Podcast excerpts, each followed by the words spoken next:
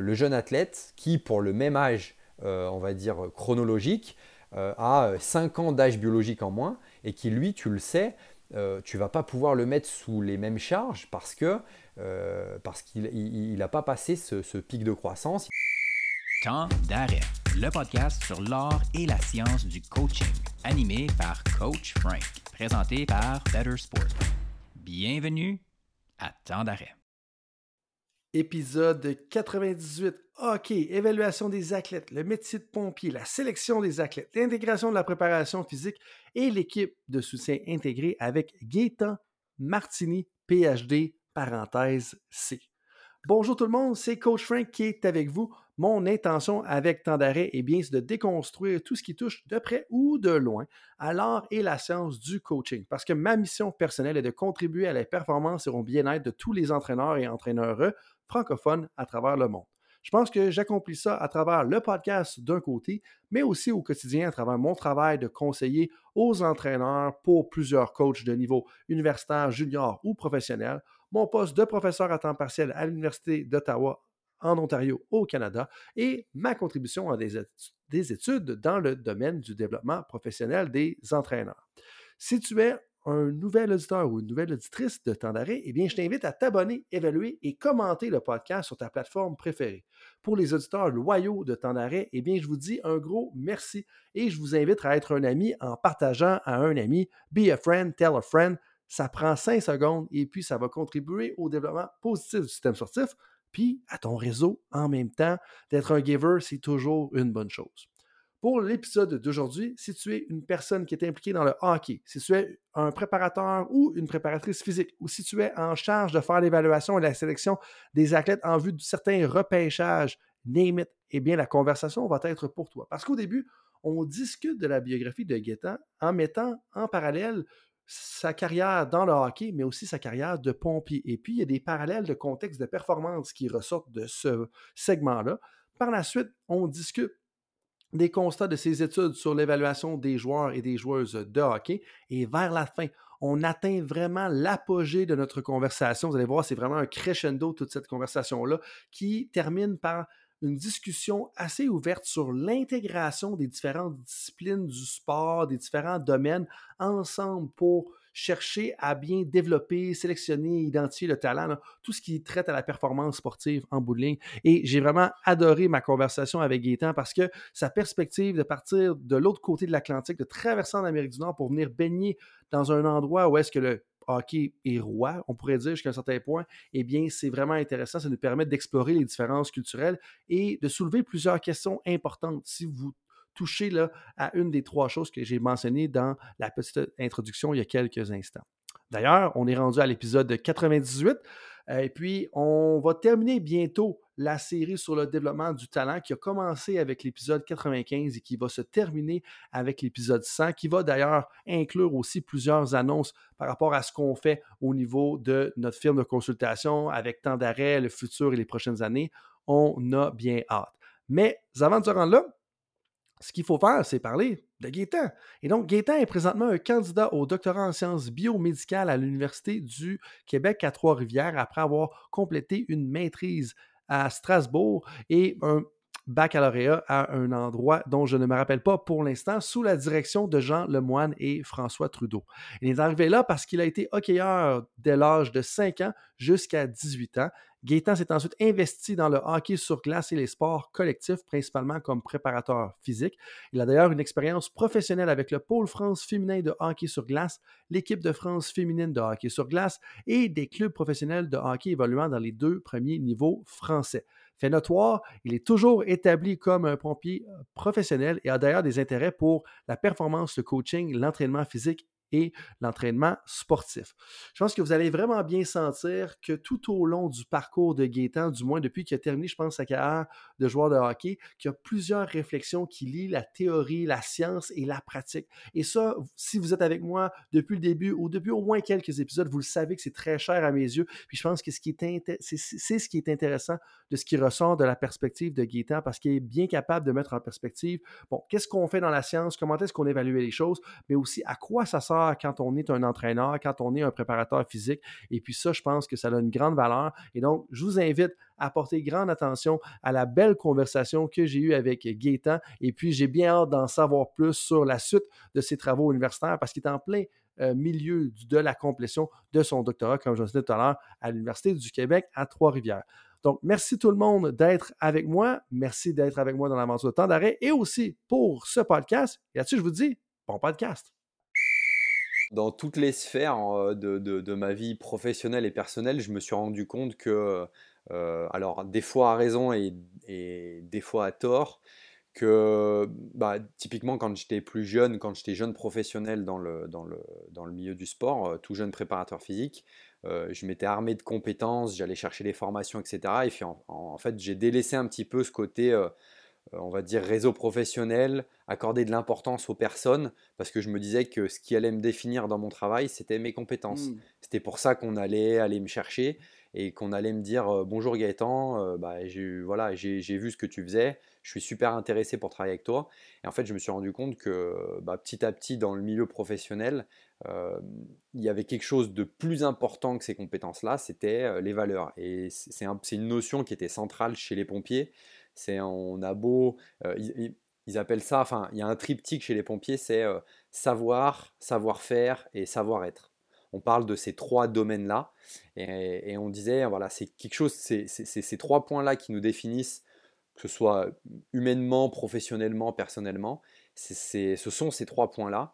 Et typiquement, bah, il y en a qui ont peut-être pas beaucoup de connaissances, qui ont peut-être pas beaucoup de compétences, mais dans les valeurs qu'ils apportent, ils ont beaucoup plus de poids et d'impact que quelqu'un qui est très compétent, euh, qui a beaucoup de connaissances, mais qui dans les relations humaines et sociales eh ben, euh, pas tourné vers les autres, et pas ouvert d'esprit, euh, pas, et pas critique, mais constructive, voilà, des choses comme ça. C'est vraiment intéressant que, tu dises ça, parce que justement, je parlais avec un, entraîneur la semaine passée qui me disait... Euh, bref, lui, c'est un historien, mais pas un historien de son sport. Il aime ça, toutes les guerres qui ont eu lieu dans le temps de la Rome antique, la Grèce antique, puis ces choses-là. Puis je te promets que tu vas voir le lien entre le savoir, le savoir-faire et le savoir-être des pompiers. Puis il me disait comment est-ce que une citation qui ressortait de cette époque-là, c'était comment est-ce que tu veux pas que tes savants soient juste connaisseurs puis qu'il n'y ait pas de relation avec les guerriers puis les personnes qui vont à la guerre parce que tu vas finir par prendre des décisions, ça va finir par être des idiots qui vont prendre les décisions. Puis en même temps, si tu as des guerriers ou des guerrières qui vont justement comme avoir aucune connaissance, aucun savoir, ben finalement ils vont ils vont pas être, euh, ils vont avoir peur, ils vont pas être courageux, ils vont pas bien comprendre ce qui essaie de se passer, fait ils vont pas comprendre pourquoi ils devraient faire les choses. Puis l'idée que ça renvoie à ça avec ce que tu me dis, puis, puis moi ça me, ça me résonne beaucoup parce que on, a beau être avoir un PhD comme toi tu es en train de faire le tien, ben, comme on, a beau être dans ces études-là, mais si on a juste nos connaissances, donc on n'est pas capable de les transmettre, puis qu'on oublie d'un côté ce qui se passe sur le terrain, donc là, je viens de faire référence à savoir, savoir-être et savoir-faire dans cet ordre-là, ben en bout de ligne, ce qu'on va communiquer, ce qu'on va dire, ça va perdre tout son sens. Puis c'est ça qui est super intéressant pour, pour les gens, puis bon, les gens vont l'avoir entendu dans le début de la conversation, mais tu as des expériences de préparateur physique avec l'équipe de France féminine de hockey sur glace, tu es un intervenant universitaire, tu as fait une master en, euh, scientifique à l'Université de Strasbourg, mais tu es aussi un pompier professionnel. Ou euh, tu l'es toujours, si, mes sources sont bonnes, puis si ma mémoire elle, est bonne. Euh, mais c'est particulièrement important. Puis quel parallèle que tu fais un petit peu en ton travail de pompier, slash préparateur physique, slash ce que tu vois un peu dans le milieu sportif? Le, le, il y, a pas mal de parallèles. Un, des premiers, pour moi, qui me vient à l'esprit, c'est que bah, tu n'es rien sans les autres. Globalement, tu, peux, tu peux faire beaucoup de travail tout seul, mais en fait, tu vas pas avancer loin. Tu vas peut-être avancer plus vite, mais tu vas pas aller plus loin que quand tu travailles en groupe et quand tu travailles en collaboration avec les autres. Et nous, ce qu'on nous apprend chez les pompiers, c'est qu'on veut pas, globalement, on veut pas des surhommes, on veut pas des, des, machines, euh, des, machines qui sautent partout, qui sont capables de tout faire euh, plus vite, plus fort que les autres, mais on veut de plus en plus, euh, le, système des pompiers veut que les, les, les, professionnels réfléchissent et puissent, soient en capacité de s'adapter et sont en capacité de, répondre à des problématiques et, de manière réactive et de manière adaptée. Et, dans un environnement qui est complexe, avec des personnes autour, avec d'autres pompiers, voilà. Et donc dans le milieu, dans le milieu de la préparation physique et dans le milieu sportif, c'est ça aussi qu'on cherche. On ne cherche pas à avoir un seul athlète qui, qui est peut-être le meilleur de l'équipe, mais qui n'est pas capable euh, de faire des passes à son collègue, qui n'est pas capable de, dans le gym, d'aller pousser son, son, son, coéquipier à, travailler plus fort, à faire une série de plus. Euh, et dans le staff, euh, c'est exactement pareil. On cherche des personnes qui soient en capacité d'être compétentes en autonomie, mais aussi d'être capables d'interagir au sein d'un staff pluridisciplinaire, euh, le, coaching staff, euh, le, personnel médical, etc. Et d'être capable, comme tu disais, d'échanger de l'information, de transmettre la bonne information, de vulgariser à certains moments, d'être un peu plus spécifique et, pointu à, d'autres moments. Et, c'est ça qu'on cherche. Et voilà, un petit peu le plus grand parallèle, moi, que je te dirais euh, voir dans, ces, dans ces deux, trois ah, C'est intéressant. Puis le premier que tu as partagé, justement, c'est réfléchir un peu ben, et d'avoir je veux dire une pratique réflexive, ça c'est mes mots, mais de réfléchir avant de sauter dans, dans le feu littéralement. Euh, mais, mais comment est-ce que ça se transforme ou que ça se matérialise comme pompier de réfléchir avant de sauter dans le feu de l'action, tu sais? Parce que euh, je me vois mal, tu sais, dans le sens que oui, dans le sport, il y a un sentiment d'urgence, mais l'urgence, elle est relativement euh, plus urgente ou elle est plus intense, du moins du côté pompier, quand on a l'image, par exemple, d'une bâtisse en feu. Mais euh, comment est-ce que ça se matérialise ou, comment est-ce que ça se fait comme de réfléchir avant le feu de l'action? Puis je te promets qu'on va parler de hockey et d'évaluation et d'équipe pluridisciplinaire, mais tu, me partages ça. Bon, là, tu as droppé le mot réflexion. Comme euh, tu sais très bien, euh, la réflexion prend une grande place dans, mes travaux. Mais, mais, moi, ça pique ma curiosité. Comment est-ce qu'on peut être en mode de réflexion avant de justement sauter dans un feu ou pendant qu'on saute dans un feu?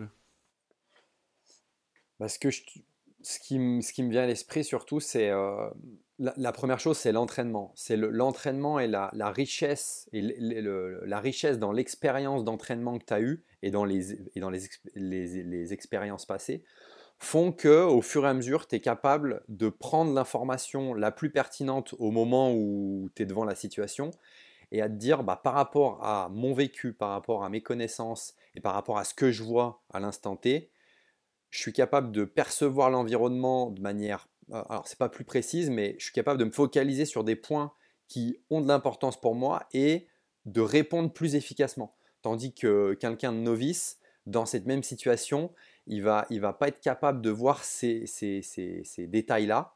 Il va voir soit une, une situation plus globale, soit il va se focaliser sur des points mais qui ont très très peu d'importance dans la situation.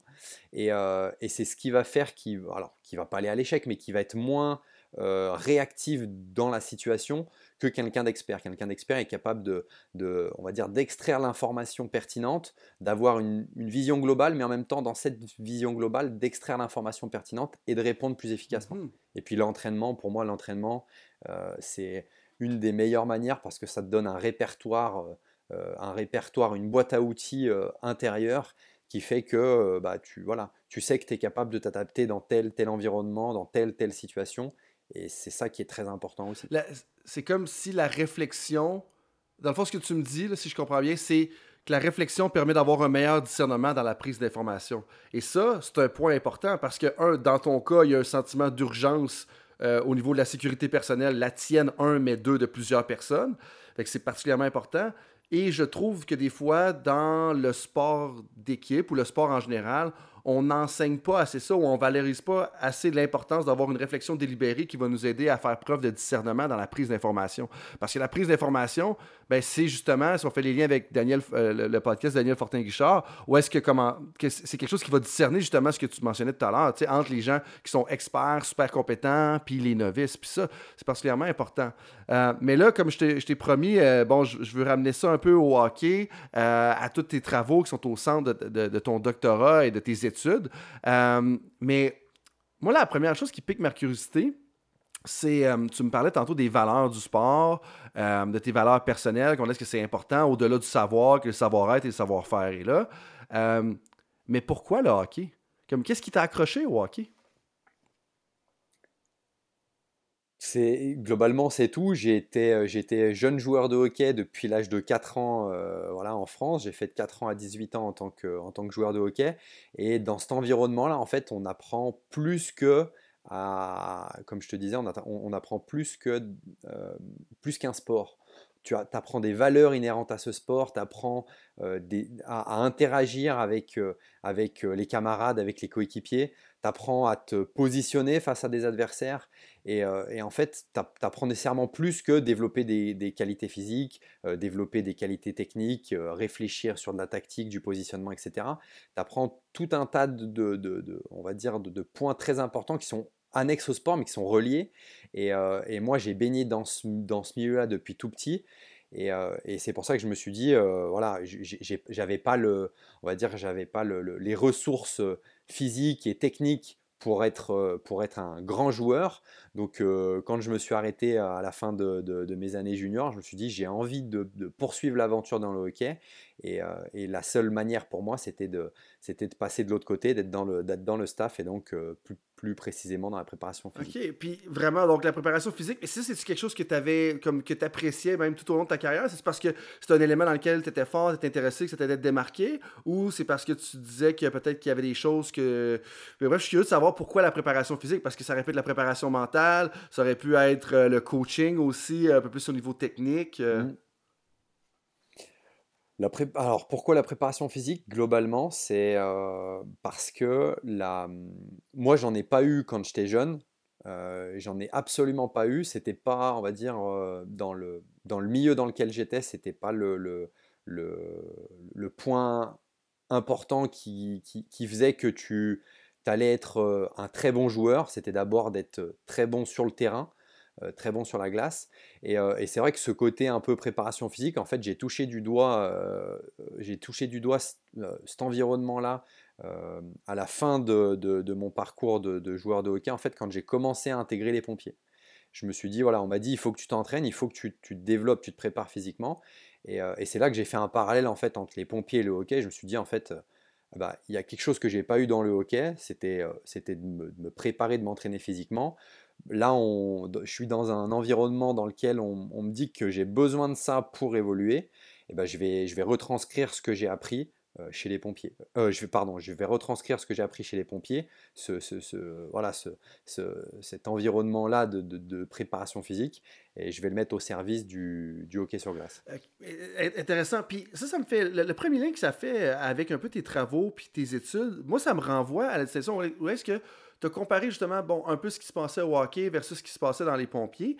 Mais dans tes études, vous avez justement, euh, dans une des études que vous avez publiées, donc euh, Elite Adolescent Ice Hockey Players Analyzing Associations Between Anthropometry, Fitness and On-Ice Performance, euh, où est-ce que vous avez parlé un peu de l'évaluation des athlètes vous faites justement la distinction en deux contextes différents. Donc, vous avez évalué des athlètes, dont des jeunes, des jeunes filles puis des jeunes garçons qui se préparent pour la sélection d'une équipe.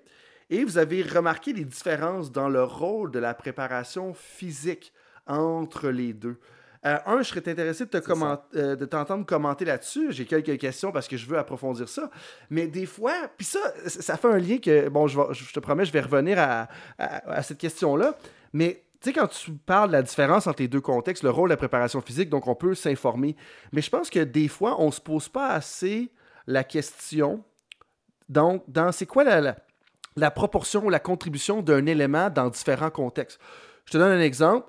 Bien, la préparation mentale, je sais de source sûre qu'aux Pays-Bas, donc avec la Fédération de patin des Pays-Bas, la préparation mentale ne joue pas un rôle très important parce qu'eux, ils ont jugé que c'était la préparation physique, la préparation technico-tactique sportive et une autre chose que je me rappelle plus euh, en ce moment. Puis que, mais dans d'autres sports, c'est particulièrement important. Mais des fois, je trouve que justement, on se pose pas assez la question est-ce que, OK, bon, on parle de préparation physique, à quel point c'est un élément différenciateur dans la performance sportive? Puis là, il y a un autre lien qu'on va faire un petit peu plus tard. Mais, mais la première chose que j'aimerais t'entendre ou commenter là-dessus sur qu'est-ce qui est ressorti un peu de l'étude, justement, dans la, dans la différence entre les garçons et les filles. On va aller un peu plus loin que juste ça. Mais, mais ça, moi, je trouve que ça fait un, un lien direct à ce que tu viens de dire, dans le sens que il y a une différence dans la contribution des différents éléments, comme toi tu parles de la préparation physique, dans les différents secteurs. Fait bref, je te lance ça un petit peu parce que je pense que ça va bien mettre la table sur plein de petites choses que, c'est important qu'on discute aujourd'hui, puis, juste rappeler euh, nécessairement aux gens. Et tu, es là aujourd'hui, puis une des raisons pour laquelle je t'ai invité, c'est pour parler de l'évaluation de la préparation physique des joueurs et joueuses de hockey, mais aussi de l'intégration de toutes les disciplines, puis l'intégration à la performance sportive, qu'on va parler un peu plus vers la fin, puis parce que je pense que c'est un élément différenciateur, puis comme j'ai mentionné lors de l'épisode 94, je pense que ça va être, les bons entraîneurs vont être excellents à faire ça. Il y a peut-être place à débat là-dessus. Mais bref, commençons par ça. Qu'est-ce qui est ressorti un petit peu euh, de la comparaison justement entre les garçons et les filles au niveau de la préparation physique dans l'étude que vous avez menée? La différence majeure, globalement, c'est que euh, on s'est rendu compte dans les, résultats, dans les analyses qu'on a faites entre ces deux, euh, populations, c'est que chez les garçons, on va dire, les, premières, euh, phases de la sélection, euh, euh, on va dire qu'elle elle pas, enfin, elle permettait pas de définir, on n'arrivait pas à trouver de, de, on va dire, de variables qui permettaient de prédire une poursuite dans la sélection ou pas. Et chez les filles, tout de suite, ce qu'on s'est rendu compte, c'est que l'aspect physique, le, développement des qualités physiques, euh, crée déjà des écarts et les filles qui physiquement ont, été, euh, euh, amenées dans un processus de préparation physique font déjà la différence dans les premières phases de sélection.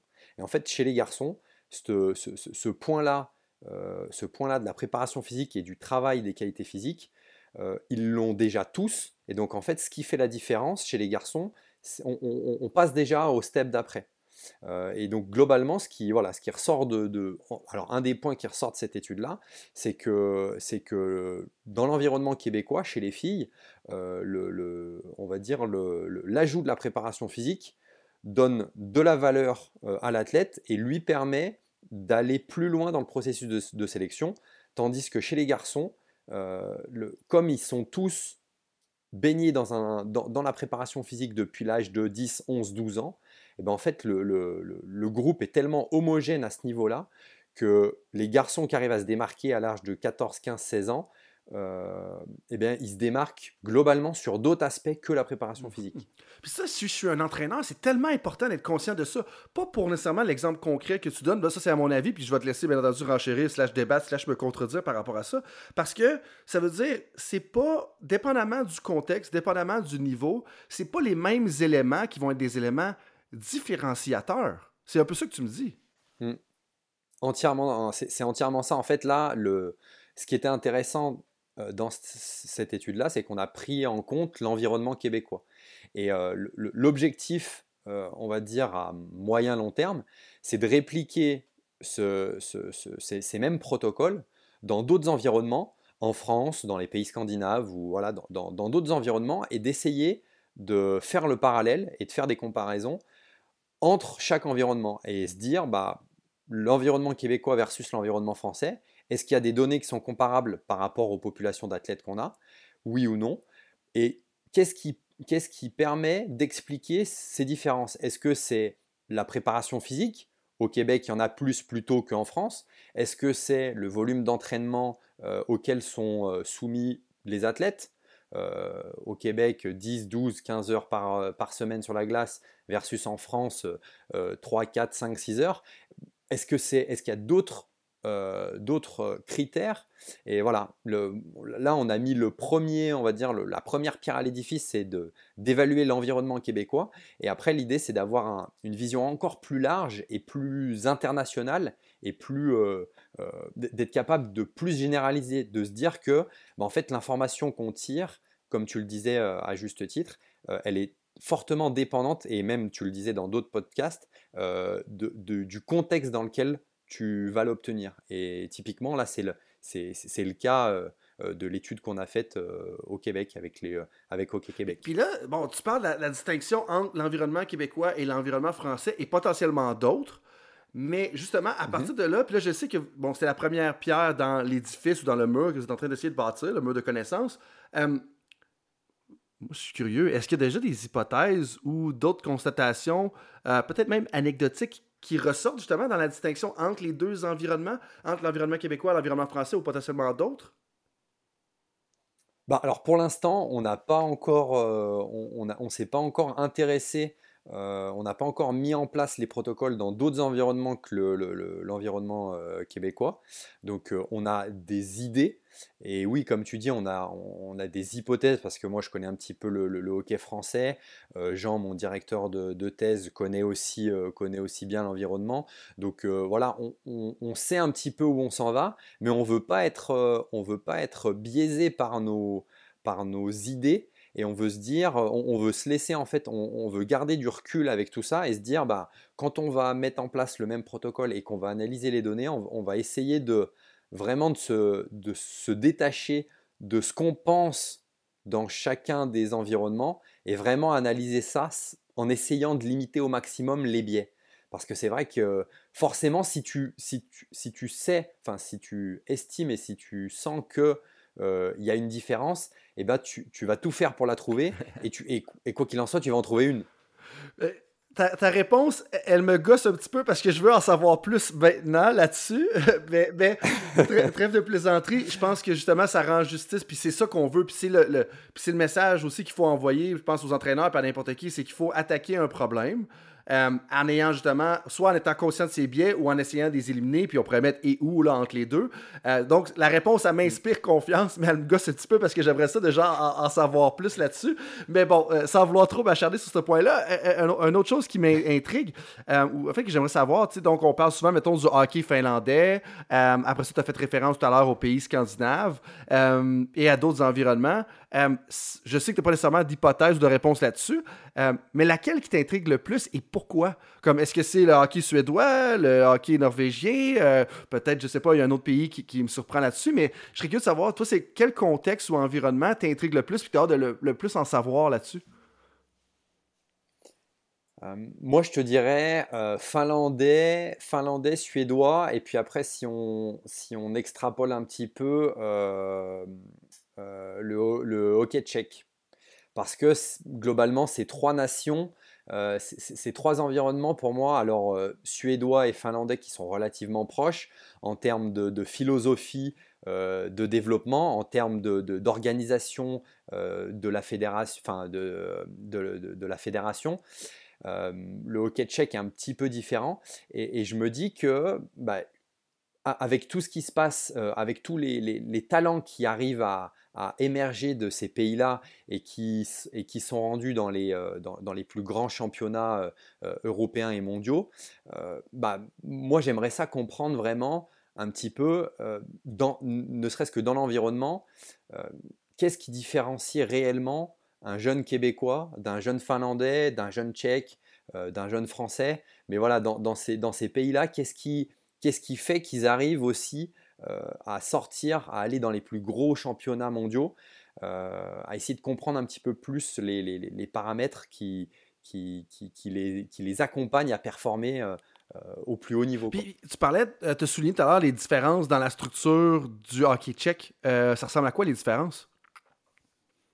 Ou alors, très bonne question. On s'y est pas encore, on s'y est pas encore intéressé. J'imagine que dans, le, dans la proportion, enfin dans, le, dans l'intérêt que joue le hockey au niveau national, c'est sûr que si on compare le, on va dire la ferveur québécoise et canadienne pour le hockey à la ferveur tchèque, euh, je pense qu'il y a quand même un petit décalage, même si j'imagine quand même que ça doit être le, le ou si ce n'est un des sports nationaux euh, là-bas. Mais, euh, mais moi, ce qui, me, ce, ce m'intéresse, c'est de me dire que demain ou dans deux ans ou dans, ou dans cinq ans, euh, on va être capable d'aller évaluer, de répliquer le protocole et de s'intéresser beaucoup plus précisément à comment s'organise le sport au niveau local, au niveau régional et au niveau national, et puis à essayer de faire des comparaisons, à se dire, bah voilà, ça c'est un point qui est très important et qui, euh, nous paraît fondamental de, transférer potentiellement à d'autres fédérations, à se dire, bah, une fois qu'on a un peu les réponses dans plusieurs fédérations de, des résultats de, potentiellement de, cette étude-là, à se dire, bah, par exemple, dans le hockey québécois, il y a un point qui ressort qui est ultra pertinent, que les autres fédérations n'ont pas ou pourraient avoir, c'est celui-là. Et, tu vois, avoir un, échange, on va dire, de, de, de, de, ces variables vraiment importantes qui prédisposent au développement à long terme euh, de l'athlète et à l'atteinte des plus, euh, des plus hauts niveaux. Mhm. Puis, bon, en lien avec ça, Euh, toi qui as vécu déjà deux environnements, qui est peut-être même plus que la majorité des gens vont le faire, euh, autant des personnes juste générales, deux personnes qui sont intervenants, intervenantes dans, le sport, euh, qu'est-ce que tu as remarqué comme différence à ton arrivée ici, puis quand tu t'es plongé vraiment dans l'univers québécois? Les, Québécois vivent pour ça globalement. je me suis, rendu compte. moi, à la base, je suis arrivé, au Québec pour, bah, pour les études euh, et, je voulais absolument euh, faire mon stage et travailler dans le hockey. Euh, je voulais absolument, au moins une fois dans ma vie, voilà, mettre les pieds dans, dans une arena et, évoluer avec, avec les Québécois. Je me disais, voilà, c'est l'environnement rêvé depuis tout jeune. Et donc j'ai réussi à le faire, et tant mieux.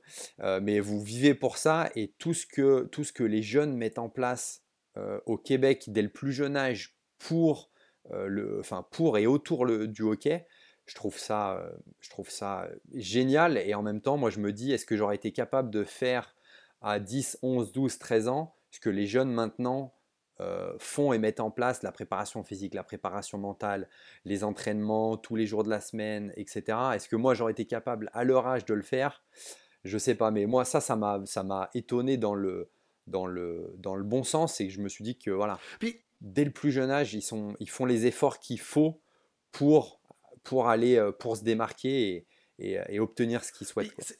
ton, ton, commentaire là, pour moi, il y, a, il y a une référence subtile, ou du moins le, sous-texte de ce que tu viens de dire, pour moi, c'est c'est quand même intense. Ça, c'est mon interprétation, là, donc c'est pas ce que tu as dit, ça, c'est mon interprétation de ce que tu as dit. Puis moi, je vais en parler parce que euh, peut-être que, que, tu te positionnes différemment là-dessus, puis je serais vraiment curieux d'avoir ton commentaire.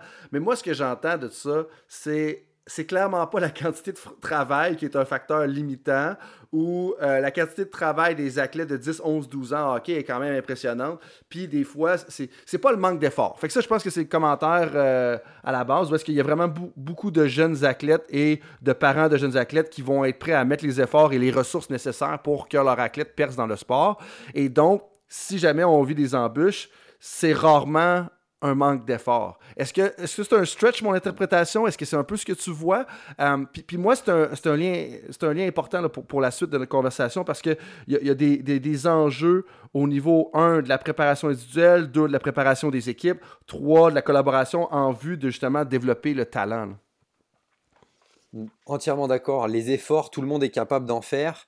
Euh, et tous ceux qui souhaitent évoluer à haut niveau euh, ils, savent ce par quoi ça doit passer et, ça passe par. C'est pas travailler, c'est pas travailler dur, c'est d'être, euh, c'est d'arriver à être consistant dans les efforts, à se dire que ce que je fais aujourd'hui, il va falloir que je le réitère demain et puis après-demain et puis après-demain et, que j'enchaîne euh, et, que je sois vraiment constant dans ce que dans ce que je produis, dans ce que je mets en place pour me dire que ça va payer à long terme. Mmh. Parce que faire un entraînement dur une fois, tout le monde est capable de le faire. Mais être à 100% sur tous les entraînements, sur tous les passages, tu fais 5 passages, et eh bien, être à 100% sur ces 5 passages-là, ça c'est vraiment une... Et, on en revient un peu aux valeurs, c'est quelque chose qui est en toi, qui se développe, mais qui est aussi un petit peu en toi au départ, où, où tu te dis, bah voilà, c'est le moment, ça, ça, passe par là, c'est ces petits détails-là qui mis bout à bout tous les jours de la semaine, toute la semaine, de tous les mois, de pendant 3, 4, 5 ans, qui feront la différence. Puis selon ce que tu as observé justement, donc, euh, puis là je suis pas nécessairement dans la différence dans les contextes, mais aussi dans tes travaux, dans tes expériences de préparateur physique.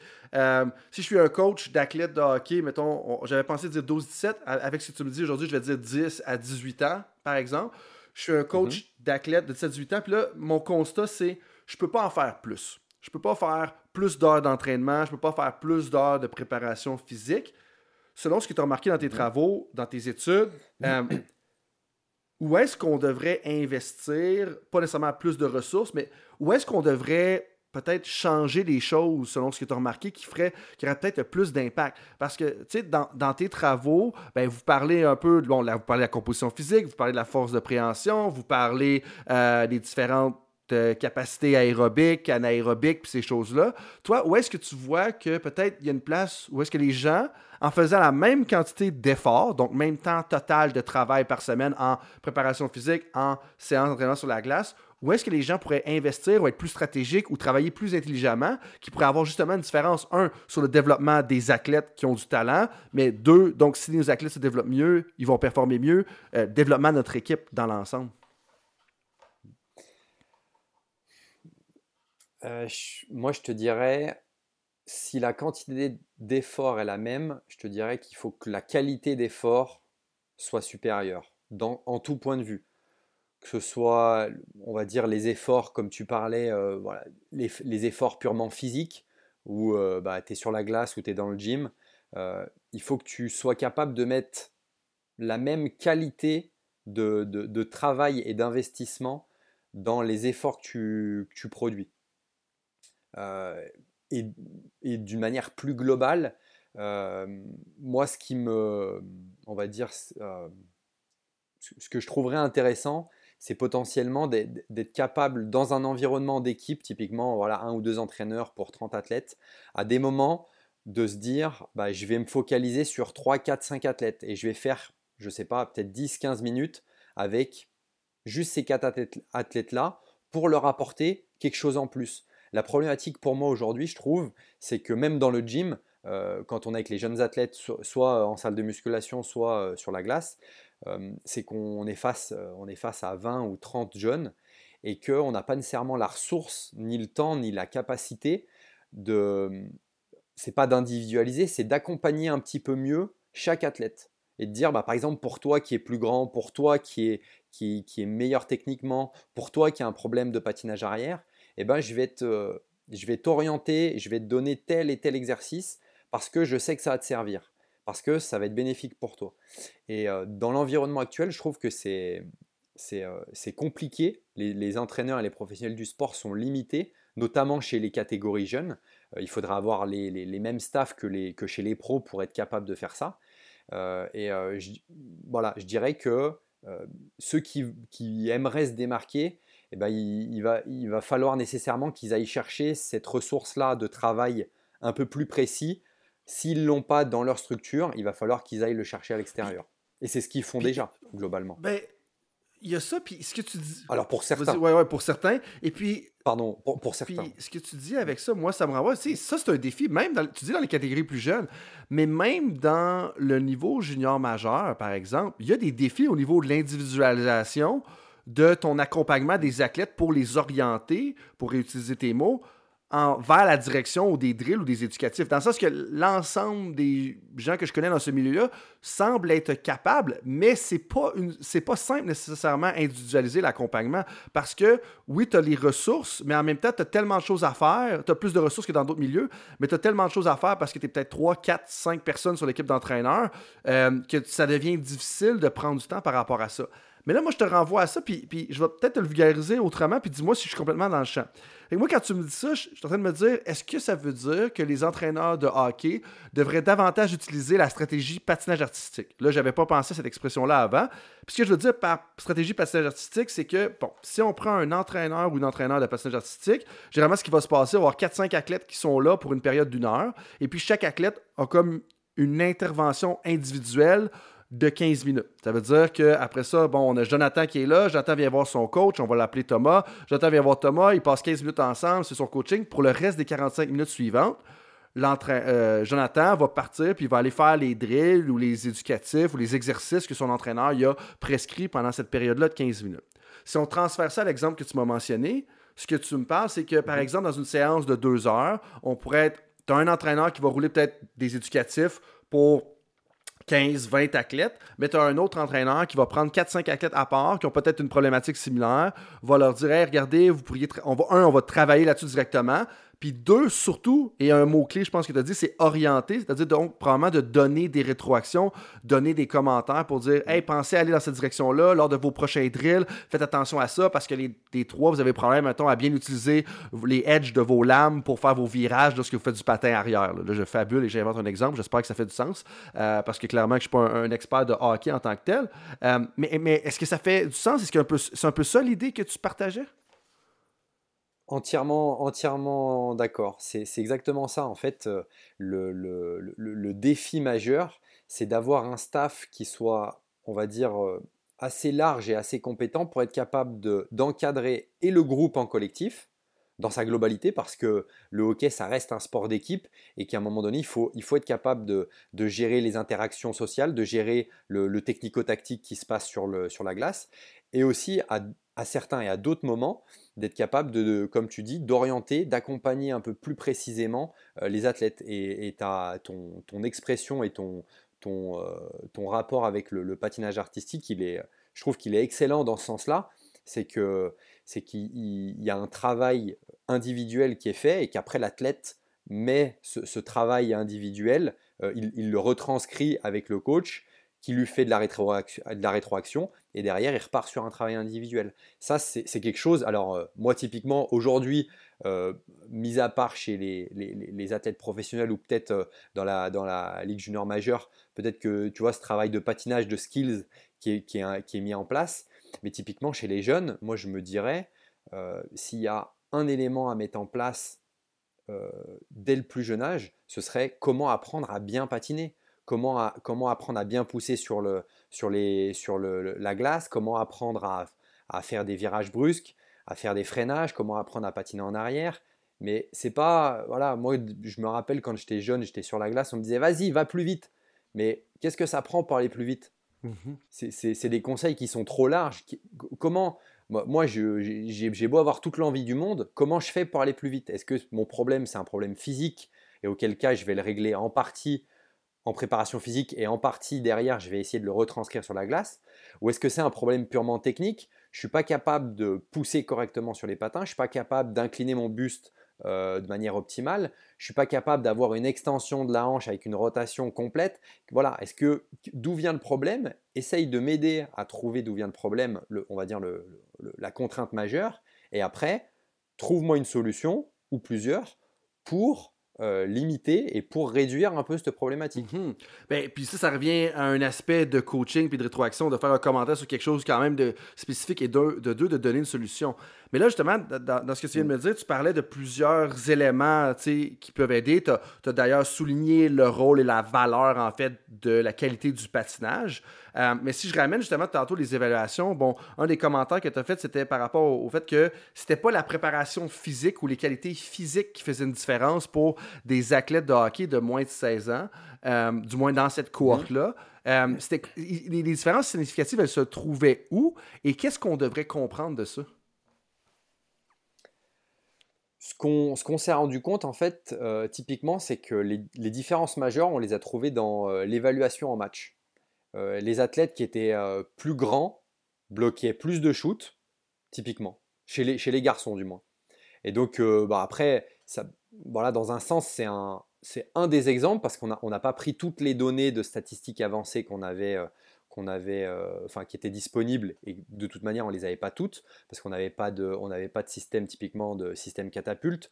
On aurait pu avoir, euh, voilà, on, aurait pu être capable d'avoir des données encore plus précises que celles qu'on avait, mais dans le dans le protocole qu'on avait mis en place, on avait, on avait gardé six items et chez les garçons, voilà, c'est l'exemple, c'est un item qui est ressorti, c'est il y avait plus de, block shot pour les pour les grands. Donc voilà, on, s'est mis autour de la table, on s'est dit, bah, en fait, ça paraît, alors ça paraît logique, oui et non, mais euh, dans un sens, on se dit que voilà, celui qui est plus grand, peut-être qu'il se sent peut-être plus robuste et que euh, potentiellement il va se donner. Alors déjà, il a une surface plus importante, donc une probabilité d'arrêter le puck plus importante que le petit qui, qui, voilà, qui, est à côté.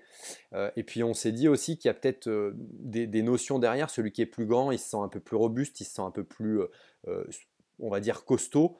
Euh, et donc, il va aller se donner un peu plus à l'adversaire. Il va aller se mettre, euh, se mettre en face de l'adversaire, on va dire, euh, en proportion un peu plus, un peu plus souvent. Mhm.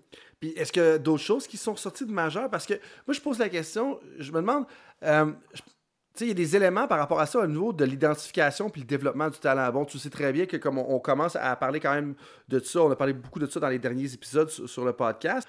Mais moi, je me dis, comme, bon, on est dans un enjeu de dire, on veut identifier les meilleurs athlètes ou les athlètes qui ont le plus haut potentiel, et puis après ça, on veut les développer. Mais je me dis, vous avez identifié plusieurs, vous avez évalué plusieurs choses, vous en parlez justement durant l'étude, mais moi, je me demande, quelles sont les tendances ou les choses à observer si moi je suis un entraîneur puis je me dis hey il y a certains athlètes ici qui ont telle telle telle tendance puis c'est ça que je suis curieux de savoir si tu as de l'information là-dessus pour potentiellement dire hey on va les prendre puis on va pouvoir les développer parce qu'on voit qu'ils ont un bon potentiel comme athlète ce à quoi tu fais référence, typiquement, ça me, ça me fait penser à, deux choses. Euh, le, on va dire le- l'aspect, euh, l'aspect inné, le talent comme, comme on le perçoit tous, euh, celui qui s'entraîne pas et qui est talentueux, tu vois, et celui, à l'inverse, qui s'entraîne beaucoup et qui, met, euh, et, qui développe son talent.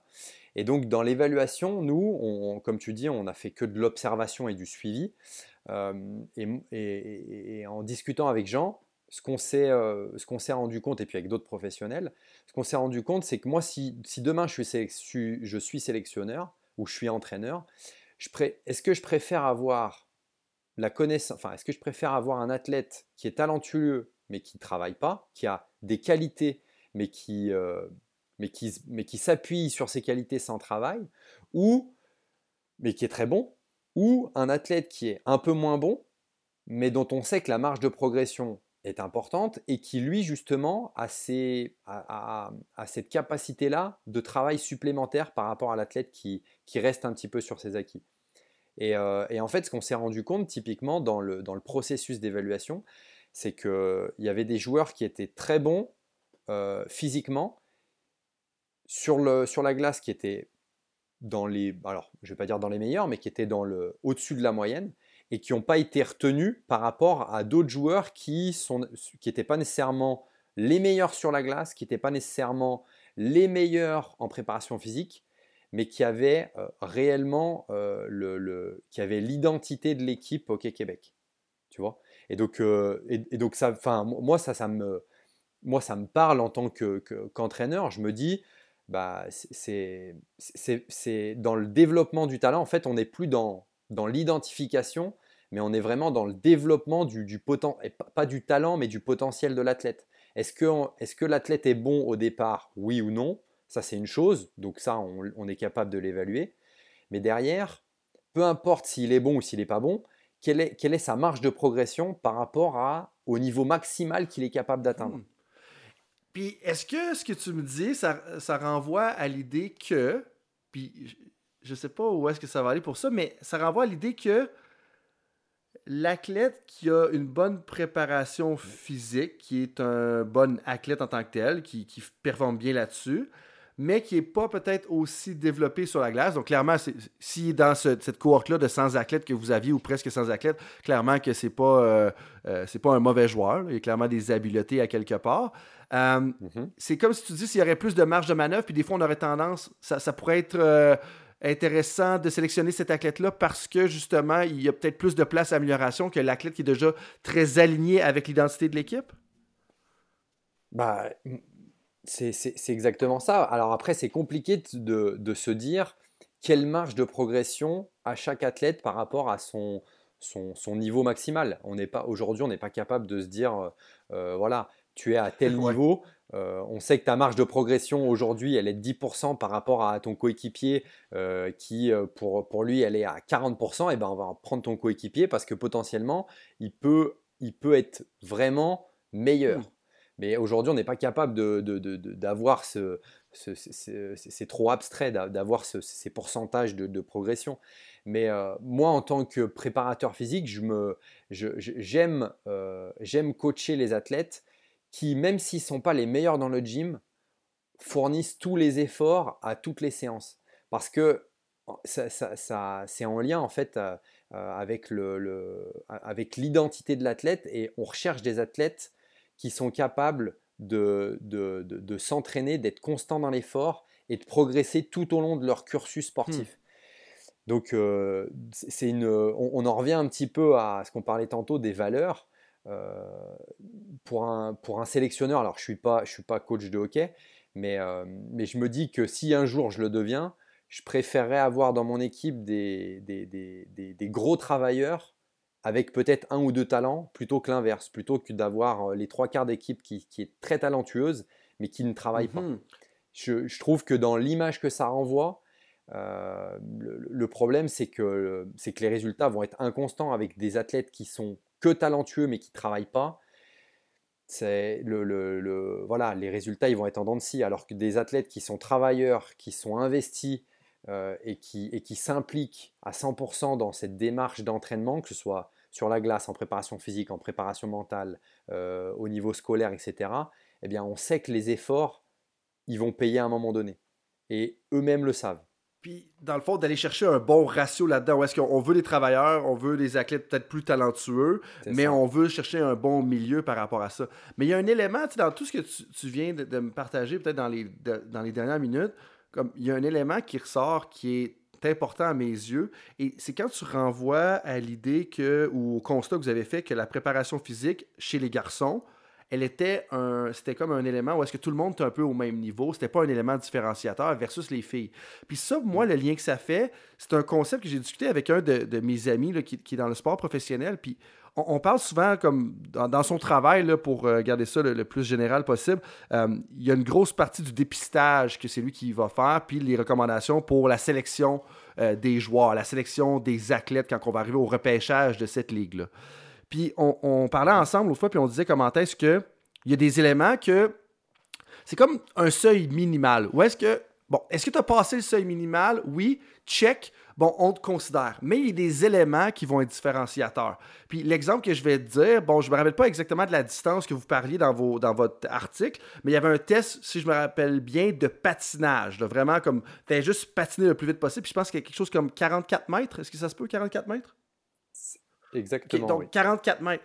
Bien, sais, ça se peut que le patinage, dans votre cas, ben, c'est de dire, OK, le seuil minimal, c'est de le faire en X nombre de secondes.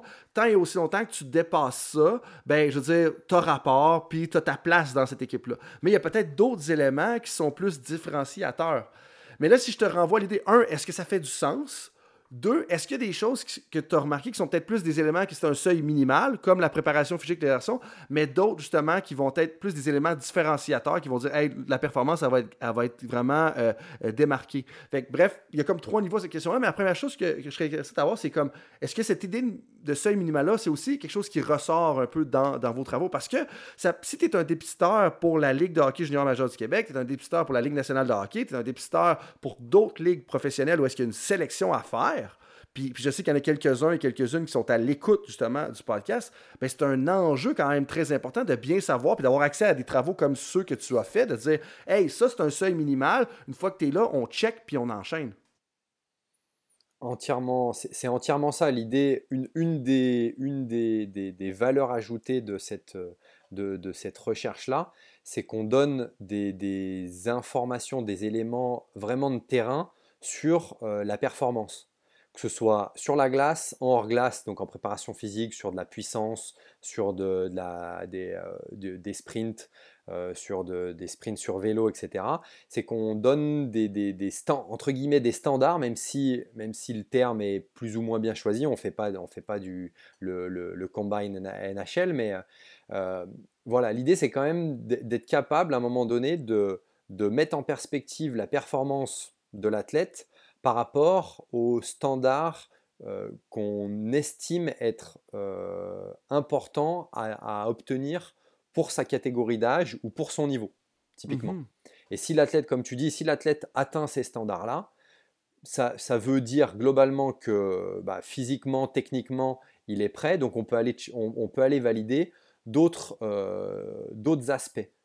Mais si déjà typiquement dans ton exemple de sprint, si déjà au lieu de, faire son sprint euh, en, 4 secondes et demie, il fait son sprint en 5 secondes et demie, potentiellement, ça ne veut pas dire qu'il ne sera pas pris, ça veut dire que déjà il part avec, euh, il part avec un, handicap, il part avec, euh, voilà, il part avec des patins qui font 2 kg 2 kilos dans chaque chaussure, tu vois.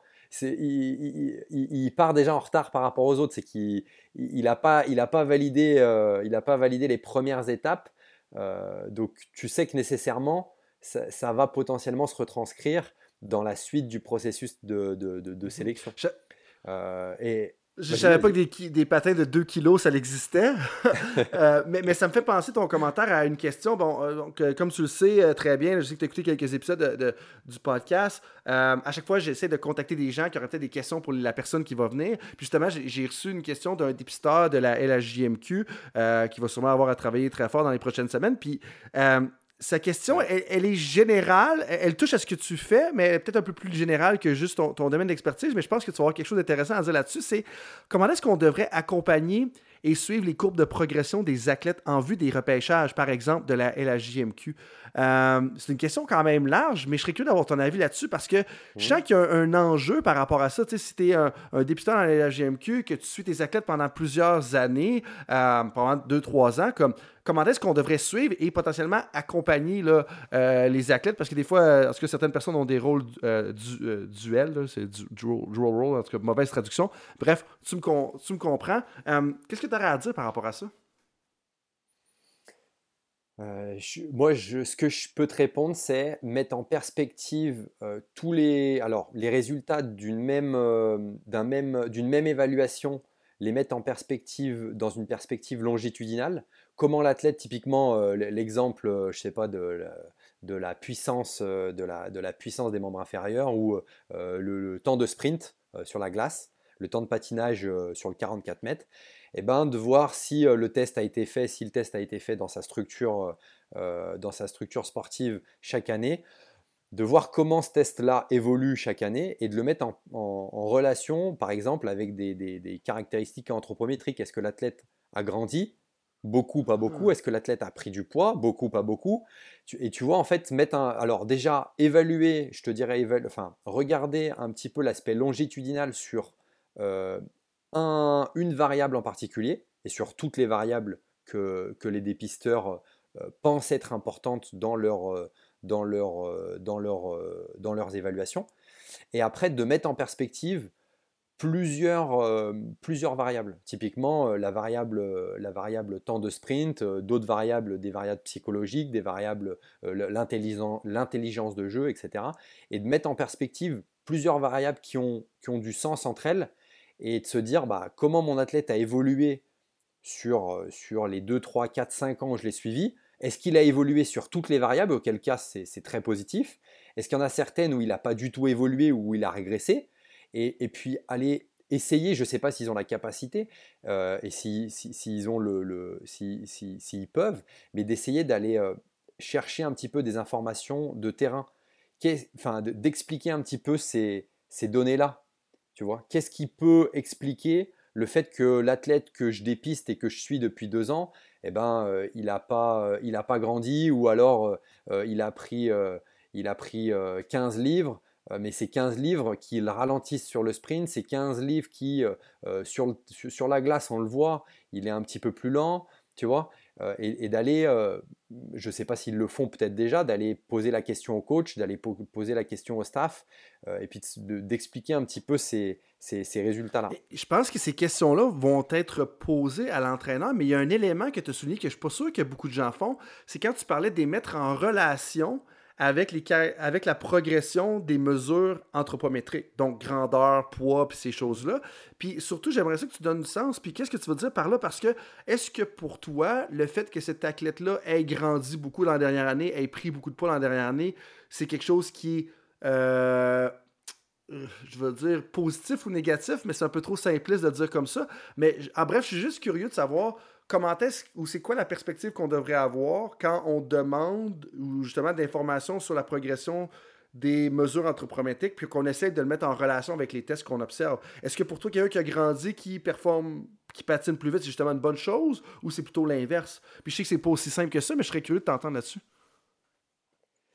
Alors c'est sûr que c'est pas aussi simple. Euh, l'exemple que je peux te donner, euh, typiquement, c'est le joueur qui prend du poids et qui maintient ses performances, euh, par exemple sur, le, sur le, les sprints en patinage ou sur, euh, ou sur un exercice de patinage un peu plus complexe. Si cet athlète-là a pris du poids et est capable de maintenir les mêmes performances, bah, moi, si je suis recruteur, en fait, si je prends que l'aspect performant, je me dis, bah, en fait, il n'a pas évolué. Hmm. Il fait le même temps au sprint. Je me dis, bon, bah, il a beau s'entraîner, il stagne. Et puis si je le mets en relation et que je vois qu'il a pris, je euh, je sais pas, il a pris 5 livres. Et ben, ah d'accord, il a pris 5 livres, mais il fait la même performance sur le, sur le patinage. Là, je trouve que c'est intéressant, parce que ça, potentiellement, déjà, ça veut dire que pour une masse plus lourde, il est capable d'aller à la même vitesse. Hmm. Donc il y a, un aspect intéressant. Bon, par contre, après, si on va un petit peu plus loin dans la réflexion, un athlète qui a pris du poids et qui a de meilleures performances, c'est encore mieux. C'est ce qu'on souhaite tous. Ça veut dire qu'il a, pris a pris de la masse musculaire utile, typiquement.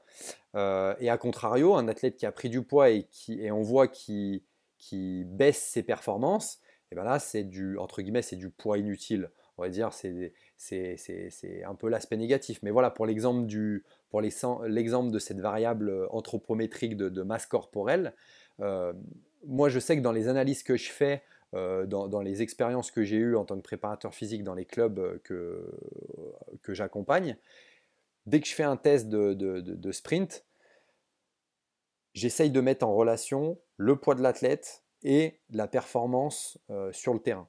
Parce que ça, a une importance. L'athlète qui revient, euh, je sais pas, qui revient de, deux semaines off et qui est capable, euh, et qui a pris 3-4 kilos et qui est capable de faire la même performance, c'est incroyable. Ça veut dire que potentiellement, enfin, c'est de la masse musculaire utile. Ou alors, ça veut dire enfin, qui, s'est développé. Mmh Donc voilà, c'est pour ça que je trouve, je trouve intéressant le ce le, projet qu'on met en place euh, avec l'Université du Québec à Trois-Rivières et puis au Québec, c'est qu'on arrive à avoir une masse de données qui est très très importante et on essaye de faire des liens entre toutes ces données. Alors il y a des variables où il y a plus de liens que d'autres et c'est là où c'est compliqué, c'est d'arriver un peu à discerner euh, et à se dire bah, telle, telle, telle variable, bah, on en fait un groupe parce que ça nous paraît intéressant. Euh, le, et, puis tu vois, un peu à, à, cadrer, à structurer un petit peu le, euh, toutes les analyses qu'on peut faire avec les données qu'on a.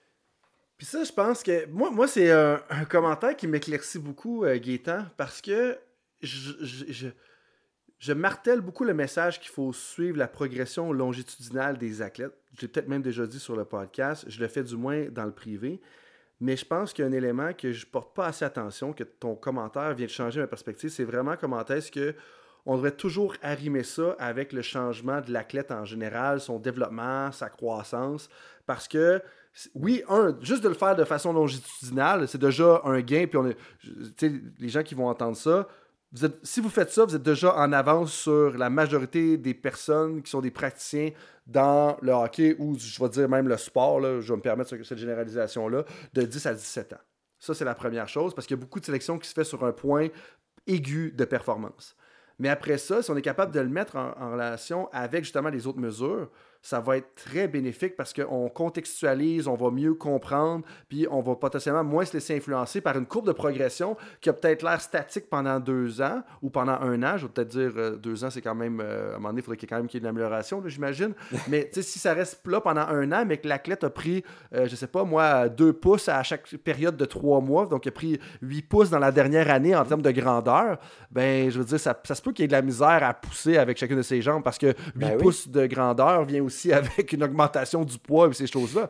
Et que ça, ça devient intéressant. Puis en même temps, c'est pas vrai qu'on compare des pommes avec des pommes. Si on pense à la question du dépisteur de la LHJMQ, quand il vient pour choisir un athlète qui va rentrer avec l'équipe de aucunement affilié à la personne qui est aux élections, avec, soit avec Gatineau, avec Acadie Batters ou avec Bécomo, ben quand il va rentrer, c'est pas vrai que c'est des pommes avec des pommes. Il y a des pommes puis il y a des oranges, dans le sens qu'il y en a qui sont rendus à pleine maturité, puis il y en a d'autres qui vont prendre potentiellement 6 pouces dans leur première année junior majeur. C'est ça. Et c'est une, des, un des points importants aussi qu'on a, soulevé et que Jean Lemoine soulève aussi euh, euh, au travers de ses recherches sur le. Alors, il y a l'effet d'âge relatif, mais aussi sur, euh, voilà, comme tu dis, un peu le, rythme de croissance.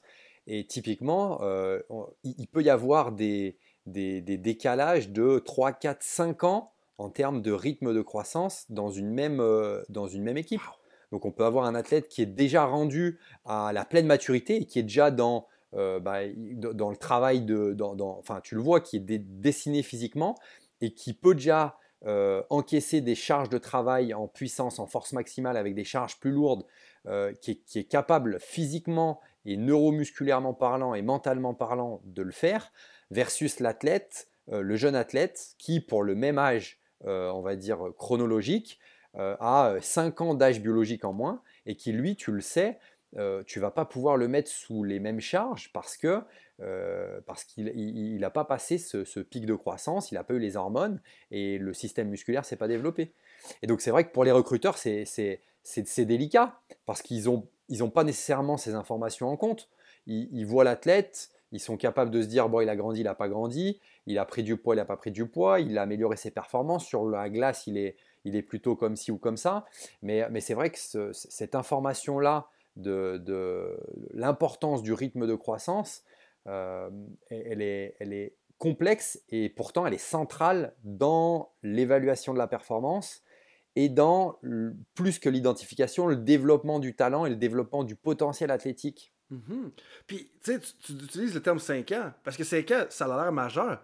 Mais 3 ans, c'est déjà majeur. C'est déjà très significatif quand on compare quelqu'un qui aurait 16 ans versus une personne qui aurait 13 ans. Là, si on, avait à mettre un chiffre là-dessus. Puis ça, pour moi, c'est super important. Puis là, ça ramène à un autre concept que, tu sais, où est-ce qu'il faut, là, on est plus dans la gestion organisationnelle, mais l'alignement organisationnel devient important. C'est-à-dire que si je suis un dépisteur, est-ce que mon entraîneur veut des athlètes qui vont avoir du potentiel dans 2, 3, 4 ans? Donc, est-ce qu'on repère les athlètes qui sont peut-être justement en, retard par rapport à ça, mais qui ont quand même des bonnes performances malgré le retard? Ou on veut des athlètes qui arrivent puis qui mhm. sont justement fin prêts à performer là-dedans? Là, un, il faut être aligné organisationnellement avec la mission de notre équipe exemple junior majeur, mais deux aussi avec où est-ce qu'on est dans les cycles du hockey junior majeur. Là, comme tu sais probablement très bien, il y a des équipes qui sont all-in pour un an ou deux pour essayer d'aller gagner le championnat. Il y en a d'autres qui sont dire OK, ben, on rebâtit puis on va être à notre apogée en 2025 ou en 2026 ou en 2024. Fait que ça, ça ramène aussi, puis c'est là que ça, ça amène l'enjeu d'intégration à l'avant-scène. Où est-ce qu'il faut que tout ça soit intégré ensemble dans un tout cohérent sur ce qu'on essaye de faire. Et d'ailleurs, c'est quelque chose, quand je t'ai demandé justement avant, avant le podcast, de dire Hey, de quoi tu aimerais parler? L'enjeu d'intégration, là, j'ai donné mon sens à moi, mais, mais l'enjeu d'intégration semble être euh, particulièrement important pour toi. Euh, puis moi, la, première question que j'aurais en lien avec ça, c'est comme pourquoi est-ce que c'est particulièrement important? Parce que, euh, fait que bref, non, j'irais dire justement avec ça, comme l'enjeu d'intégration semble important pour toi, puis, je suis curieux de savoir pourquoi. Ben, le, toutes ces informations-là, toutes ces données-là, elles ont du sens pour moi, elles ont de l'importance, d'une, que si on est capable, alors déjà de les récolter, ça c'est une première chose, euh, deux, de les analyser, et comme on le disait tout à l'heure, euh, en, limitant au maximum les biais qu'on a euh, dans, dans les analyses, et de trois, qu'on est capable de les partager parce que, mine de rien, si moi je sais quelque chose mais que je ne suis pas capable de le partager avec euh, mes collègues dans, dans, le, dans, le, coaching staff, ben, l'information que j'ai récoltée, que j'ai analysée, c'est bien, j'y ai passé du temps, mais en fait, ben, au final, je ne l'ai pas partagé pour X ou Y raison, et ben, ça perd du sens. Enfin, voire même, ça n'a pas de sens du tout. Et, euh, et de 4, une fois que tu l'as récolté, analysé et partagé, qu'est-ce que je mets en place pour la faire évoluer, hmm. pour, pour changer les choses Parce que si je l'ai analysé, si je l'ai récolté et analysé, c'est que pour moi, ça a du sens et que c'est important dans euh, la philosophie que j'ai, dans, le, dans le, la structure sportive dans laquelle je, suis. Donc si ça a du sens et que je l'ai fait, qu'est-ce que je mets en place derrière pour la faire évoluer positivement? Et après, c'est d'arriver avec euh, à, imbriquer toutes ces informations-là euh, pour, les, pour, pour on va dire, développer et optimiser le développement des athlètes, parce que l'objectif, c'est ça, c'est que moi, je suis dans la préparation physique, euh, toi, tu es dans le coaching, il y a le préparateur mental, il y a le diététicien, et qu'on soit tous en capacité de mettre nos compétences au service des athlètes, et qu'on soit tous en capacité de partager, de vulgariser les informations et les tests et les évaluations et nos connaissances euh, dans le but d'optimiser le, développement de chaque athlète. Et c'est là où ça a du sens, c'est quand on intègre ces informations euh, dans un système complexe. Et par contre, la difficulté, c'est que bah voilà, il va falloir que je sois en capacité, moi, en tant que préparateur physique, à, vulgariser les informations que, que je récolte pour l'entraîneur, parce que l'entraîneur, il n'a peut-être pas besoin de savoir euh, que mon athlète, il fait, euh, je sais pas, il a des performances, il fait 60 watts kilo en saut vertical, il a, a un, bon rapport euh, poids-puissance, c'est cool. Ben l'entraîneur, lui, ce qu'il a besoin de savoir, c'est eh, Est-ce qu'il est rapide sur la glace? Est-ce qu'il est puissant au démarrage? Est-ce qu'il est capable de faire la différence sur 5 mètres? Ok, d'accord, bon, ton 60 watts kilo, c'est cool. J'aime bien cette donnée, mais en fait, ça ne lui parle pas. Donc, est-ce qu'on est Est-ce que dans, le système complexe qu'on fait, qu'on est avec le, les staffs qu'il y a autour des athlètes, eh ben, on est capable d'intégrer toutes ces données, toutes ces, tous ces résultats, de les vulgariser et de les mettre au service de l'athlète et de la performance. Puis, dans un monde idéal, euh, comment est-ce que tu vois l'enjeu, euh, comment est-ce que tu vois l'intégration, justement, se, déployer? Parce que euh, la, réalité que je vis, c'est qu'il y a certaines équipes ou certaines personnes avec lesquelles je suis familier où est-ce que, bon, c'est l'entraîneur qui est en charge un peu de tout ça. Dans d'autres contextes, c'est l'entraîneur va comme juste, je vais, utiliser le terme turfé, donc va déléguer, se débarrasser un peu de cette charge-là à l'équipe médicale. Il y a peut-être d'autres façons de fonctionner, mais moi, c'est les deux que je vois quand même régulièrement. Euh, comment est-ce que tu vois cette intégration-là se déployer? Parce que, bon, je pense que tu le sais très bien, moi, ça me parle. Moi, je pense que ça va être un élément différenciateur dans les années, mais, mais il y a quand même un débat à avoir lieu, à avoir lieu, ou il y a un débat qui devrait prendre place par rapport à comment est-ce qu'on déploie ça? Parce qu'il y, y, a plein d'enjeux qui entourent tout ça. C'est une très bonne, euh, très très bonne question. Euh, je pense que l'entraîneur doit rester au même titre que l'athlète au centre de, euh, des ressources qui sont en lien avec le staff et avec l'accompagnement des athlètes. Euh, donc pour moi, l'entraîneur, c'est un peu la personne ressource à qui tu dois euh, faire des retours de ce que tu as mis en place et euh, de, des tests de ce que tu as mis en place et de vers quoi tu vas dans les prochaines semaines, dans les prochains mois ou, ou, au prochain training. après, la manière dont je vois ça pour l'avenir, moi je te dirais, je verrais un système collaboratif avec plusieurs, plusieurs entités, plusieurs équipes d'équipes. En gros, le coaching staff avec le, head coach euh, qui se réunit avec euh, le, chef de la préparation physique, qui se réunit avec le chef médical, et du coup avoir un travail vraiment plus, encore plus collaboratif qu'il y a aujourd'hui, euh, avec toujours le, au centre le, coach principal mais d'avoir encore plus un travail collaboratif et un travail euh, de partage d'informations qu'il peut y avoir aujourd'hui. Parce que, après, c'est mon impression, euh, euh, j'ai quand même la sensation que c'est assez différencié et dissocié et scindé. On a mmh. l'équipe, le, staff technique sur la glace, euh, on a le staff en préparation physique, on a le staff médical, on a le staff euh, diététique, nutrition, etc. Euh, préparation mentale qui essaye de s'intégrer aussi un petit peu progressivement à la préparation physique et au médical. Et en fait, moi j'ai l'impression que c'est des entités qui sont un peu dissociées et il y a un manque d'unité et de vraiment de, regroupement et de partage d'infos. On, on, le voit avec l'exemple du Canadien de Montréal, comme dans les dernières semaines, chez les Canadiens de Montréal, on a souligné la problématique des blessures. Et là, on a dit, on a mis le blâme sur l'équipe médicale. Mais comme tu viens de le mentionner, tu as l'équipe médicale, tu as l'équipe de préparation physique. Des fois, c'est un peu la même chose, dépendamment du contexte organisationnel.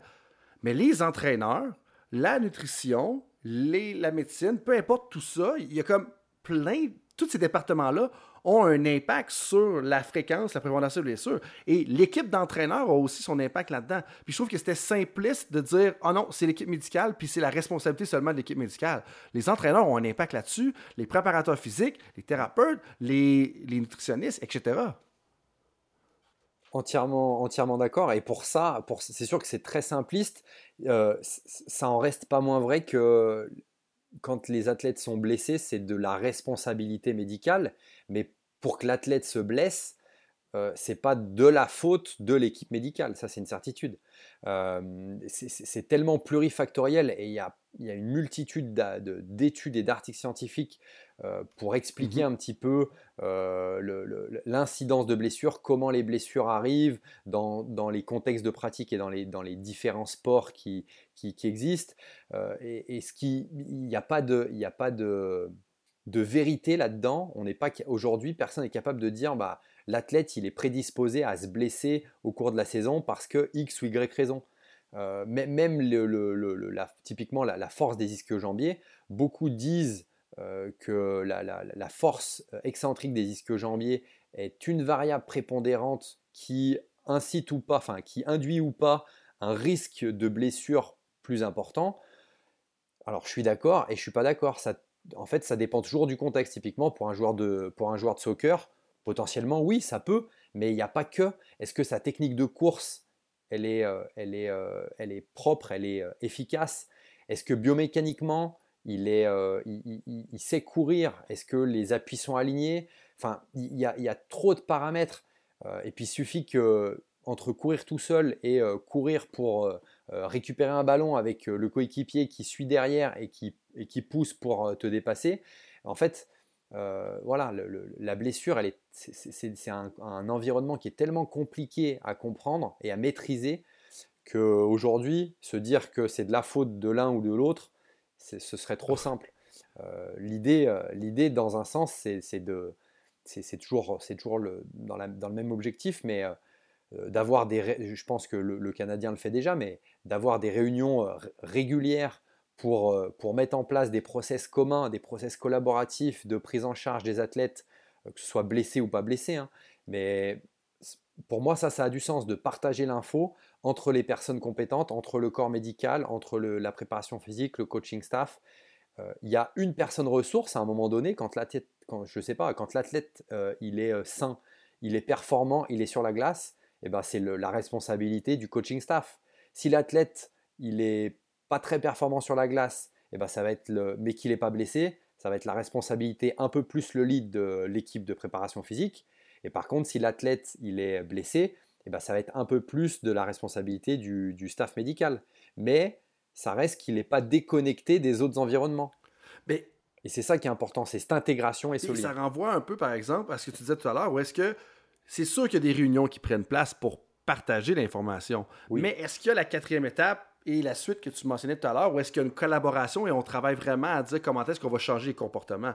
Parce que des fois, du moins c'est mon expérience, je sais pas si c'est la même chose de ton côté, mais on serait surpris à quel point des instances de haut niveau n'ont pas euh, les pratiques, je dirais, optimales, pratiques stratégies optimales pour justement mettre à profit l'information. Puis, tu sais, là, on parlait de l'exemple du Canadien de Montréal, mais de sources sûres, comme dans la MLS, il y a quand même certaines équipes qui font ça très bien, ces informations, puis dire on va agir et collaborer par rapport à cette information-là. Mais il y en a d'autres que c'est pas ça qui se passe tout. Tu sais, fait, fait que justement, c'est comme je pense que ça renvoie à un point que tu disais tout à l'heure. C'est OK, on a la réunion, oui, on partage l'information, mais c'est que est-ce que vous êtes là pour nous donner des, comptes à rendre, puis parfait, ben, vous avez fait votre travail, vous n'avez pas votre travail, ou on prend l'information, puis on part avec, puis on va collaborer?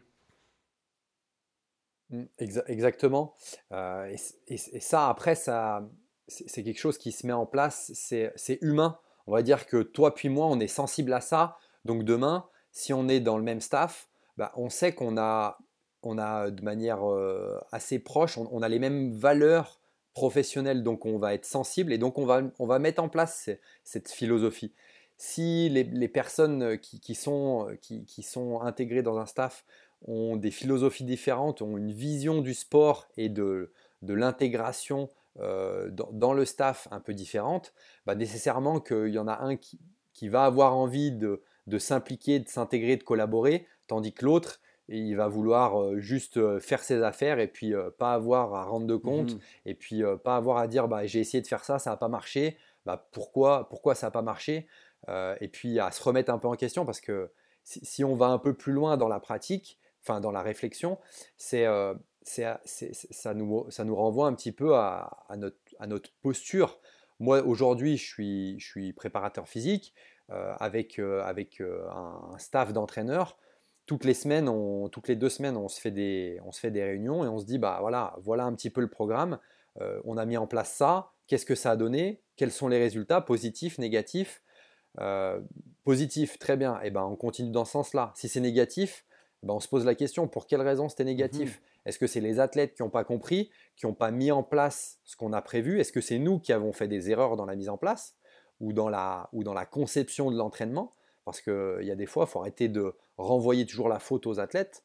Euh, il y, a un moment où il faut savoir prendre sa part de responsabilité, à se dire bah, peut-être que je manque de compétences ou peut-être que j'ai pas assez, euh, maîtrisé la conception de l'entraînement et j'ai pas assez cadré, structuré l'entraînement et que l'athlète, il, il, a fait juste que ce qui lui a paru logique, mmh. mais c'est moi en, vérité qui ai fait les, on va dire qui ai fait l'erreur, qui n'ai pas été assez euh, assez, euh, assez rigoureux. Ben, honnêtement, j'ai beaucoup de respect pour ça. Puis, tu sais, tantôt, depuis tantôt, tu parles de tes valeurs, mais comme juste le fait de dire, OK, je vais être imputable un peu de ce qui se passe, je vais commencer par moi-même. Puis, en fait, je pense que ça devrait toujours être ça. On commence par évaluer notre contribution personnelle, qu'est-ce que nous, on aurait pu faire de plus. Puis après ça, on va renvoyer aux autres, c'est quoi la contribution qui aurait pu être faite.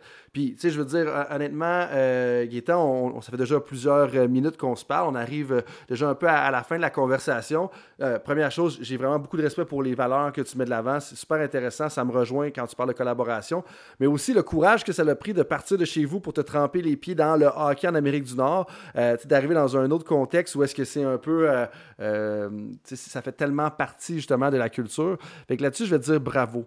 Mais ma première question est claire. Euh, un jeu que j'aime beaucoup, je pense que tu me vois déjà venir, mais tu sais pas encore le sujet. Euh, c'est le partant réserviste coupé. Toi qui as vécu à, Trois-Rivières, qui as fait des études avec l'Université de Strasbourg, qui, si je me trompe pas, tu connais quand même bien le milieu de Grenoble également. Si tu avais à choisir partant réserviste coupé pour vivre après tes études doctorales? Trois-Rivières, Strasbourg ou Grenoble? Ah, le dilemme. Le, tri, le trilemme même. Euh, je, te dirais, euh, je te dirais, j'ai le droit de répondre à deux sur ben, trois. Ben, c'est toi l'invité, puis. Euh, non, je vais, ben, je vais dire, d'un point de vue professionnel et autour du, du, hockey sur glace et de ce que je mets en place aujourd'hui euh, avec, le, avec le doctorat, je te dirais Trois-Rivières, parce qu'il y, a des, y, a des, y a des très belles perspectives de, de, collaboration et de travail avec, euh, avec Jean Lemoine et puis avec toute l'équipe. qui avec cette réponse-là, Jean va te garder dans son, son équipe et c'est très stratégique de ta part d'avoir répondu ça. Voilà, très stratégique. Et puis après, d'un point de vue, euh, on va dire, familial et personnel, je te dirais, je te dirais Grenoble parce que j'ai toute ma, toute ma famille et mon cercle amical qui est, qui est proche, euh, qui est dans ce secteur-là. Euh, et donc, euh, si je veux pas déraciner ma conjointe et ma petite fille à Trois-Rivières, eh ben, je te dirais Grenoble pour l'aspect familial. Donc, Trois-Rivières est partante. Après ça, on a Réservis Grenoble et puis on coupe Strasbourg, qui est quand même une belle ville à, visiter si vous avez la chance de le faire. donc, première question plus formelle. S'il y avait une règle que tu pouvais changer dans ton sport préféré, donc le hockey, ce serait laquelle? S'il y avait une chose que tu veux changer au hockey, ce serait quoi?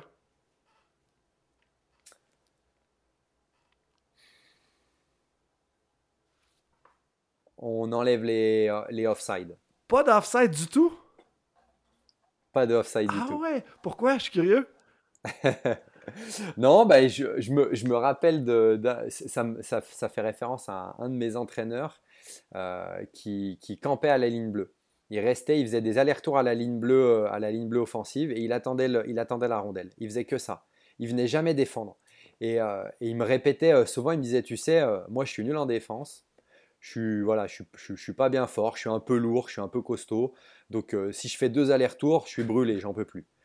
Donc euh, je reste à la ligne bleue, je me balade, je fais des 8, je lève la tête de temps en temps, et puis euh, dès, que, dès que tu récupères le palais, voilà, dès qu'il y a un coéquipier qui récupère le palais, il pense à moi, je me démarque, vous me faites la passe, et puis il avait des mains en or. Et, et, à chaque fois, il me répétait, il me disait, s'il n'y avait pas cette maudite ligne bleue, ah, je ne sais pas où je serais rendu aujourd'hui, mais si ça se trouve, je serais, je serais dans, les, dans, les meilleures, euh, dans les meilleures ligues mondiales. Donc euh, pour lui, pour lui, je te dirais pas de offside. C'est bon. Ben, ça peut donner une idée de jeu à mettre en pratique aussi euh, dans l'entraînement.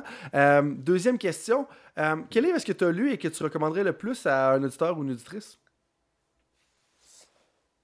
Euh, ça fait pas du tout référence au hockey sur glace, à la préparation physique. C'est vraiment, euh, alors je vais pas dire complètement l'opposé, mais euh, c'est le, dernier livre que j'ai lu actuellement. C'est un livre de Donato Carisi, qui est un écrivain italien qui fait des, qui, écrit très très bien des romans policiers.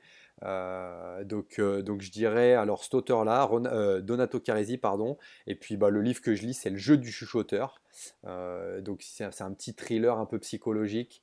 Euh, voilà, qui, me permet de m'évader et puis en même temps qui, euh, quand tu le lis le soir avec les volets fermés et puis, euh, et puis la nuit qui tombe, te, te met un petit peu des fois dans, dans le stress. dans le stress. Donc, assez un peu comme les, les films, trailers, tu sais, quelque chose qui, qui garde, tu sais, quelque chose qui est bien construit, que tu sais pas vraiment ce qui va arriver à la fin. Puis que c'est quand même, quand tu, après ça, tu te mets à repenser à toute l'histoire, puis t'es comme, tout est cohérent, tout est logique, c'est pas juste quelque chose qu'on a sorti de nulle part à la fin. Là. Euh, ça me rejoint beaucoup, là, parce que moi, c'est justement mon, film de type, euh, mon type de film préféré, et je vais probablement garder le jeu du chuchoteur euh, en banque. dernière question, si tu peux mettre une citation sur un Jumbotron dans un arena, ce serait laquelle, et qu'est-ce que tu aimerais que les gens comprennent? une citation euh, alors je te dirais, c'est une citation de, c'est une citation de, de, Denzel Washington que j'entends beaucoup en ce moment et qui me, et qui me parle. Alors ça veut, c'est, c'est pas nécessairement en lien avec le sport, mais euh, c'est euh, Without commitment, you'll never start, but more importantly, without consistency, you'll never finish. Ah. Donc tu vois, j'aime bien cette citation parce que ça fait référence à ton, à notre travail, à notre boulot, et puis en même temps, ça fait référence euh, toujours pareil aux valeurs et, à ce que tu mets, et aux efforts et à ce que tu mets en place derrière. Tu vois un peu, euh, voilà, sans, voilà, si, si, tu t'engages pas, tu, tu commences pas, mais par contre, si tu veux, si tu veux terminer un jour, il va falloir de la, constance et, fournir les efforts euh, avec. Puis, si on prend juste la dernière citation, tu disais, si tu veux finir un jour, puis là, tu pourrais mettre en parenthèse ton doctorat, ça prend de la constance. oui. La c'est ça, tu sais. Comme oui, un doctorat, clairement, qu'il faut que tu étudies, il faut que tu réfléchisses, il euh, faut que tu aies un, seuil minimal d'intelligence pour utiliser le concept. Je pense pas que tu as besoin d'être un génie pour faire un doctorat, mais la chose que ça te prend par-dessus tout, c'est de la constance dans tes efforts de travail, dans l'écriture et ces choses-là. Et, je pense clairement que ça va te, ça va te rejoindre euh, par rapport à ça. Euh, Gaëtan, Merci beaucoup de ta contribution, merci beaucoup de ta présence. Euh, avant de justement euh, fermer les livres sur euh, cette conversation-là, est-ce que tu aurais un mot de la fin pour l'auditoire et puis comment est-ce qu'on peut te rejoindre? Ben, alors le mot de la fin, moi je dirais, je dirais le, les relations humaines, en plus des compétences qu'on que, qu'on peut avoir dans le sport, dans le milieu sportif, les relations humaines pour moi elles sont elles sont fondamentales. Donc je dirais, euh, liez-vous les uns avec les autres, euh, partagez des moments, pas que autour du, travail, mais aussi en dehors. Euh, ayez l'esprit critique, soyez ouvert d'esprit, prenez du recul, soyez créatif, soyez inventif. Il faut, il faut oser essayer, il faut oser se tromper parce que, parce que l'échec, c'est pas une fin en soi, l'échec, c'est positif. Et, et, voilà, et, pas que tout basé sur les compétences parce que je pense qu'il y en a beaucoup, il y en a une bonne partie qui sont, qui sont très compétents et qui ne sont pas dans les plus hauts niveaux. Et, du coup, ça, ça, veut dire aussi que derrière, voilà, il y, a, des aspects un peu de savoir-être, de valeur, euh, plus que de connaissances et de compétences qui sont aussi très très importantes dans le milieu sportif. Mais voilà, l'importance pour moi, je, reviens à l'importance des relations humaines, c'est ça qui nous pousse euh, tous les, tous les jours, c'est partager des moments de, vie, des moments de travail, des moments joyeux, des moments plus compliqués. Donc euh, voilà, je dirais les relations humaines. Et comment on peut me rejoindre Sur les réseaux sociaux, et sinon, mon adresse mail de, l'Université du Québec à Trois-Rivières, donc euh, gaetan.martini at euh. Parfait, ben, on va mettre ça dans la description de l'épisode. Euh, merci beaucoup d'avoir été avec nous aujourd'hui. Je suis très content. Je pense que ça va amener beaucoup de belles. Notre conversation va amener beaucoup de belles réflexions euh, aux entraîneurs, aux évaluateurs, aux dépisteurs qui sont sur le terrain, dans les petites nuances qu'il faut rechercher justement dans l'identification, le développement euh, du talent, euh, particulièrement pour les joueurs et joueuses de hockey. Mais il y a quand même des parallèles à faire avec les autres environnements. Là-dessus, je te dis un gros merci à tout le monde. Je vous dis à la prochaine pour un autre épisode de Temps d'arrêt. Salut tout le monde, c'est Coach Frank avec un petit rappel pour vous avant que vous partiez pour vos autres projets de la journée, que ce soit une pratique ou un entraînement. Est-ce que vous voudriez recevoir une petite réflexion de ma part par courriel? Est-ce que vous aimeriez ça vous faire challenger dans votre travail? Si oui, bien, la réflexion du coach est pour vous. C'est quoi ça? Eh bien, c'est un petit courriel textuel qui partage les idées, concepts et débats qui animent mon esprit dans les dernières semaines. C'est très court, 250 à 500 mots. Et donc, si vous voulez recevoir ce genre de courriel qui va susciter de la réflexion, eh bien, visitez le drcoachfrank.com dans la section Contact et inscrivez-vous. Sinon, eh bien, je vous dis à la prochaine et merci d'être avec moi dans l'aventure Temps d'arrêt.